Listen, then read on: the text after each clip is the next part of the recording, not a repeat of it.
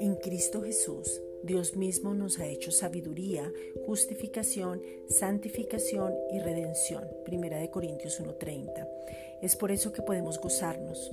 Y hoy te pedimos, Padre, en el nombre de Jesucristo, que tengamos revelación de ese regalo maravilloso y tomar la decisión de predicar las buenas nuevas. Romanos 10:15. En Cristo Jesús hemos recibido la vida eterna como un regalo maravilloso. Juan 10:10 aún sin merecerlo, Él dio su vida por cada uno de nosotros, y no solo para que recibiéramos la vida, sino para tener vida y que la tengamos en abundancia.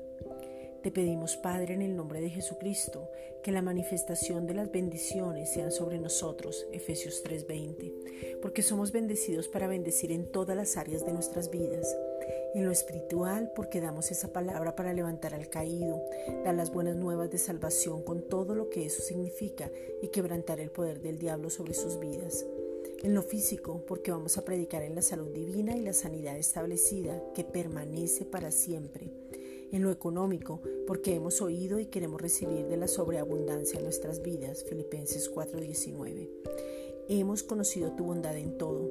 Nos has regalado dones para el servicio de otros, Primera de Corintios 12.1. Nos has equipado para poder desarrollarnos. Nos has hablado permanentemente. Nos has mostrado tu amor y tu fidelidad, Romanos 5.5. Nos has levantado para que no, veamos no nos veamos a nosotros mismos. En Cristo estamos seguros y confiados. Nos ves hasta el final Pones tu confianza en nosotros, el poder nos habita, hemos resucitado una nueva vida llena de promesas, porque la promesa es Cristo, y con derecho a una herencia que es el mismo.